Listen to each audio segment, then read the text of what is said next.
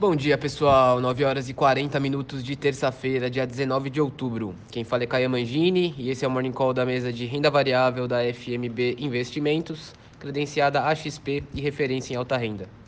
Começando aqui com as bolsas, o índice Bovespa fechou segunda-feira em ligeira queda de 0,19%, atingindo 114.428 pontos.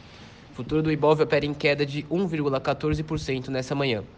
Aqui no Brasil, o foco continua em como aumentar os programas sociais. O presidente da Câmara, Arthur Lira, disse que o teto de despesas e a responsabilidade fiscal não devem se sobrepor às demandas sociais.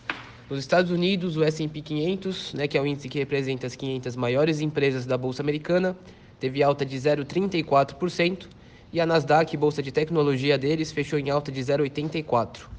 Hoje, o futuro do S&P opera em alta de 0,44%, com investidores aguardando resultados importantes como os da Netflix e Johnson Johnson, além de monitorar impactos macroeconômicos como a inflação e os problemas nas cadeias de produção sobre os resultados das companhias. Até o momento, 41 resultados já foram reportados e 80% superaram as expectativas. O índice Eurostock 50, que reúne as 50 empresas que possuem maior liquidez e volume de negócios na Europa, fechou o dia ontem em queda de 0,75% e o índice opera em alta de 0,75% agora pela manhã.